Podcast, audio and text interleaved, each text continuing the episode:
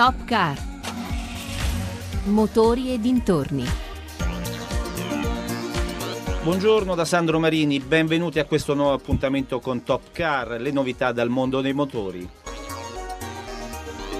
Ribelle sportiva rivoluzionaria, così la BMW presenta la nuovissima X2 versione coupé della X1 che completa la gamma delle cosiddette SAV Sport Activity Vehicle della casa tedesca, in attesa della X7 che sarà presentata entro fine anno. Un design nuovo, accattivante che dona alla X2 una immagine di robustezza e dinamicità, una vettura che rinnova completamente la serie X, come sottolinea il responsabile comunicazione prodotto di BMW Italia Alessandro Toffanin. Sì, la nuova BMW X2 è, è, un modello rivoluzionario all'interno della gamma, è un modello che introduce alcune novità, soprattutto di mood, di tipologia di vettura. È una X2, quindi è derivata da un X1 come, come impronta generale, quindi come architettura, ma eh, ci aggiunge quell'aspetto di sportività, di dinamismo che si rivolge a un pubblico anche molto più giovane, molto più giovanile e molto più attento a, ai fenomeni anche di moda e di costume. La X2 è proprio una vettura che combina i due aspetti di un SUV, quindi da un lato la funzionalità, quindi capacità di carico e possibilità di un uso anche in fuoristrada, con alcune caratteristiche soprattutto estetiche dei coupé,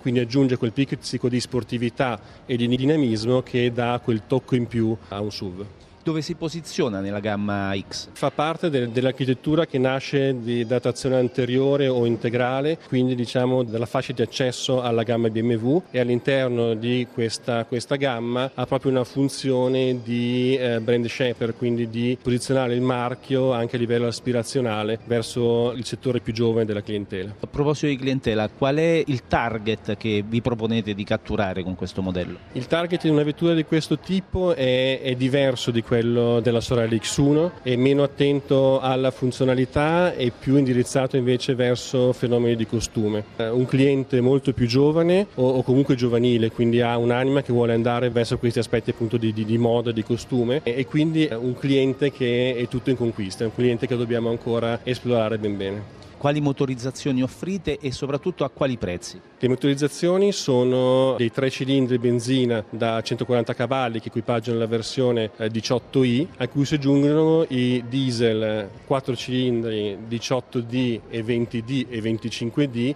a tre livelli di potenza, dai 150 del, del 18, 190 del 20 e 231 per il 25D, quindi con grossa disponibilità di potenza per garantire la sportività. E i prezzi? Prezzi? I prezzi sono a partire da 33.500 euro per la versione 18i. Top Car motori e dintorni. E parliamo ora della Mille Miglia, storicamente definita la corsa più bella del mondo, un evento che riporta alla mente la competizione automobilistica stradale che per un trentennio fra il 1927 e il 1957, con l'interruzione di alcuni anni a causa della guerra, ha entusiasmato gli appassionati di motori. Oggi la manifestazione è rievocata con una serie di iniziative. Ci dice di più Carmelo Lazzaro. Veder passare le vetture in voga negli anni 30, 40 e 50 50 è sempre di grande effetto modelli e motori di un tempo che conservano fascino e incantano già soltanto per la cura con cui sono custoditi. La mille miglia di oggi non è solo più gara di velocità, ma una passerella, una sfilata delle auto d'epoca. Un appuntamento sempre particolarmente atteso che si rinnova da ben 91 anni. Quest'anno si svolge dal 16 al 19 maggio. La macchina organizzativa è in moto già da tempo. L'itinerario prevede numerose tappe, come spiega Giuseppe Cherubini,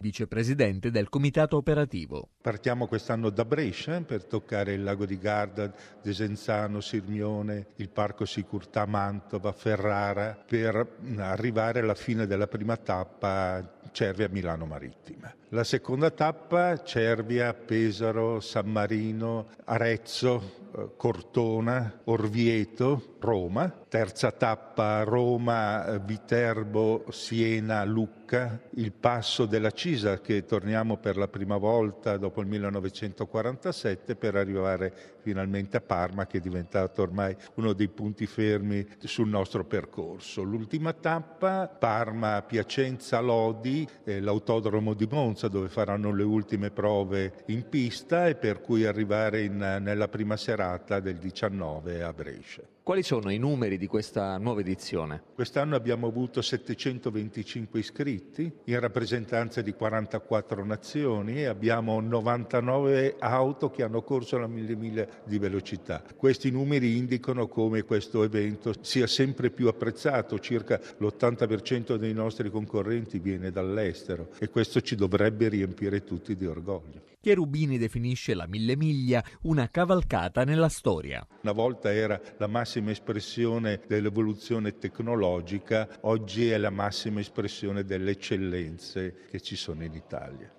La quattro giorni prevede una tappa anche a Parma. La città si prepara all'evento. L'assessore alle attività produttive e al turismo, Cristiano Casa. La città si vestirà a festa, come è avvenuto anche negli ultimi tre anni. Ci sarà un percorso cittadino della, della Mille Miglia che entrando in città, quindi ci sarà questa passerella nelle vie del centro, quindi passerà davanti al Teatro Regio per arrivare a fare il passaggio finale eh, in Piazza Duomo. Quindi daremo l'opportunità un po' ai piloti, ma anche a coloro che verranno a Parma per vedere questa corsa, di vederla passare negli spazi e nelle piazze più belle della nostra città.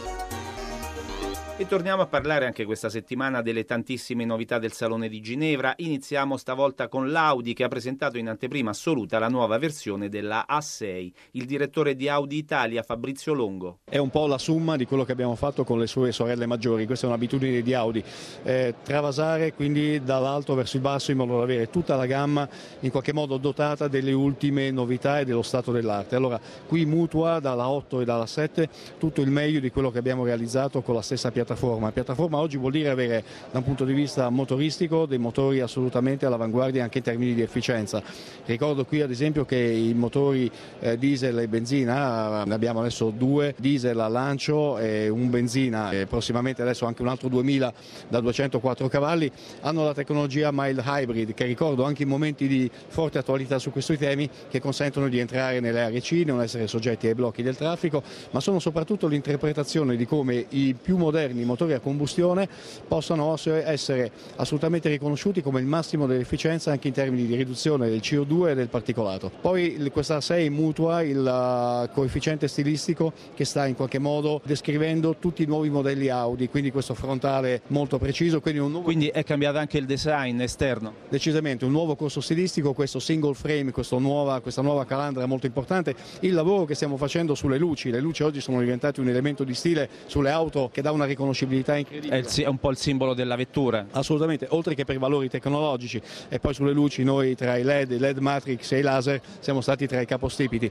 La cosa che mi piace poi ricordare è l'aspetto della digitalizzazione a bordo perché qui dentro oltre ad aspetti molto comodi anche scenografici, quelli di parcheggiare l'auto direttamente dal proprio smartphone in garage, ci sono aspetti molto poi più utili in termini di sicurezza sociale quali gli strumenti predittivi, ad esempio quello che permette in zona di incrocio dove il nostro visus non consente di guardare di affidarsi a un radar che ci fa vedere quello che arriva. Quindi se ho capito bene è un'auto che si parcheggia da sola?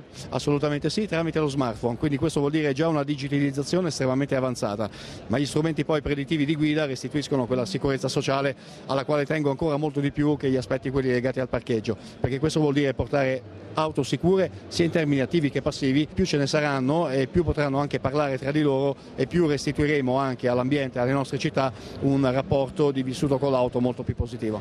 Un'auto del futuro. Assolutamente sì.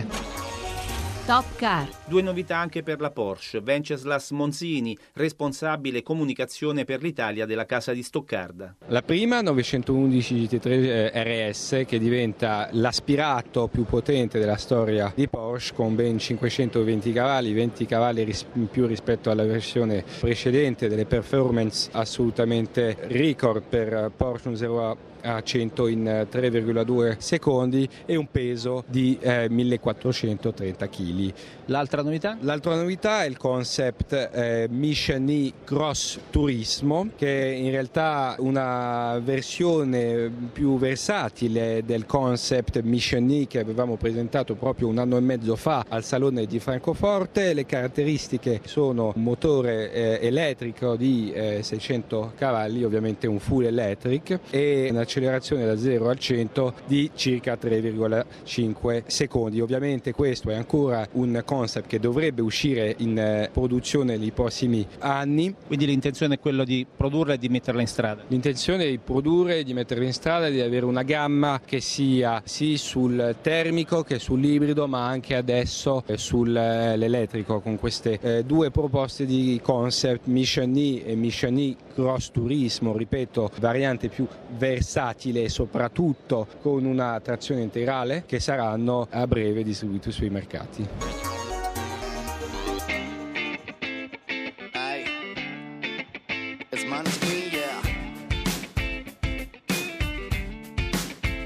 Ora prendi la mia mano, bella signorita. Disegniamo sopra il mondo con una matita. Resteremo appesi al treno solo con le dita. Pronta che non sarà facile, è tutta in salita. Allora prendi tutto quanto. Baby, prepara la valigia. Metti le calzare del tacco. Splendiamo in questa notte grigia. Amore accanto a te, baby accanto a te. Io morirò da re. Amore accanto a te, baby accanto a te. Io morirò da re. Amore accanto a te, bevi accanto a te, io morirò da re.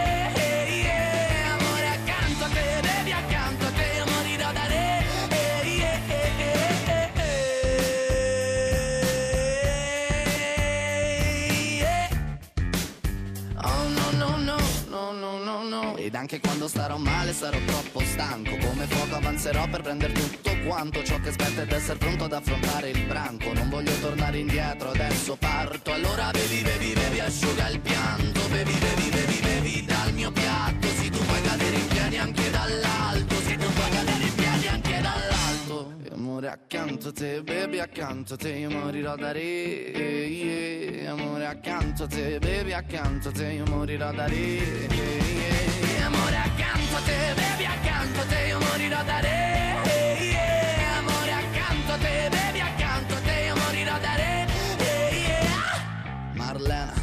Vinci la sera, spogliati nera Prendi tutto quello che fa comodo e sincera. Apri la vela, dai, viaggia leggera Tu mostra la bellezza a questo popolo e Marlena. Vinci la sera, spogliati nera Prendi tutto quello che fa comodo e sincera. Apri la vela, dai, viaggia leggera Tu mostra la bellezza a questo popolo e Marlena. Vinci la sera, spogliati nera Prendi tutto quello che fa comodo e sincera. Apri la vela, dai, viaggia leggera Tu mostra la Top Car.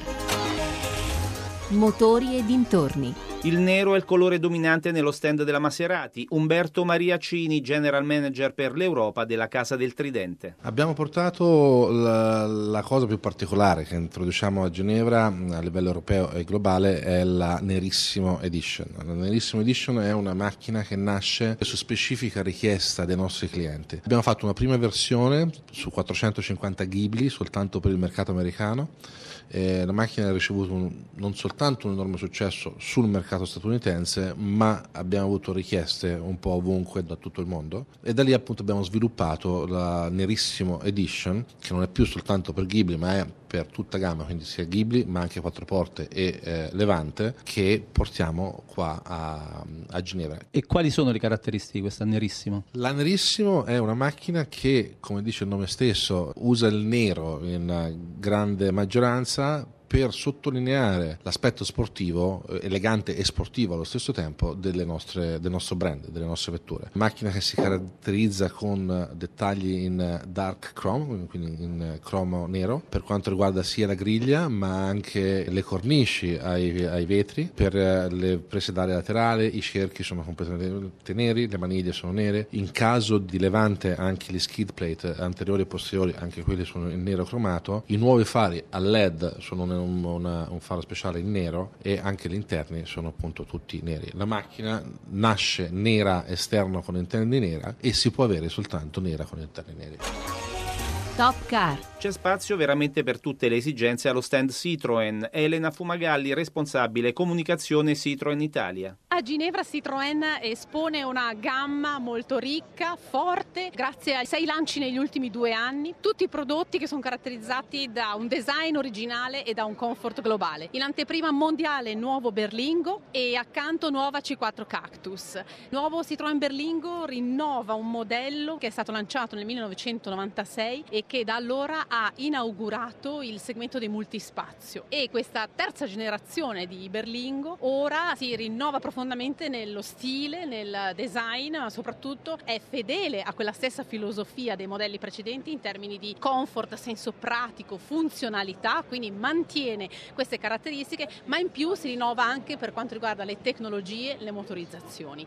Accanto a nuova C4 Cactus, la berlina compatta ultra confortevole. Si rinnova completamente ma mantiene quello stile unico, originale, quel design audace che da sempre la contraddistinta, ma diventa più elegante. Anche nuova C4 Cactus dispone di 12 funzioni di assistenza alla guida, 3 funzioni di connettività e motorizzazioni fino a 130 cavalli. E infine la parte dei monovolume rappresentati da C4 che non si chiama più C4 Picasso ma diventa C4 Space Tourer proprio perché Space Tourer diventa il naming che ben identifica un segmento, quello dei monovolumi che esprimono funzionalità, tecnologia, spazio a bordo e un grande senso anche di evasione. Dal pneumatico intelligente alla gomma per le auto elettriche a quella del futuro che tutela l'ambiente, Goodyear a Ginevra ha calato il TRIS. Il servizio è di Giovanni Sperandeo. Le soluzioni per la mobilità del domani, le proposte di Goodyear a Ginevra 2018. Partiamo dal pneumatico intelligente perché è connesso con il conducente. Infatti, un sensore posizionato all'interno della gomma ne verifica lo stato, segnalando eventuali problemi. Quindi, da remoto, si controllano le condizioni del pneumatico e si possono programmare gli interventi. Per le auto elettriche, invece, Goodyear propone un prodotto specifico, un pneumatico realizzato con una nuova tecnologia, fatto da microlamelle che ne aumentano l'impronta al suolo e fanno sì che si possa supportare meglio l'elevata coppia che scaricano i veicoli elettrici a terra. Una mescola specifica, quella di questo nuovo prodotto, che ottimizzata punta a ridurre i consumi ed aumentare così l'autonomia del veicolo. E poi il pneumatico del futuro, un concept che punta a diminuire l'inquinamento ambientale. Ma come? Ce lo spiega Elena Versari, General Manager Goodyear Italia.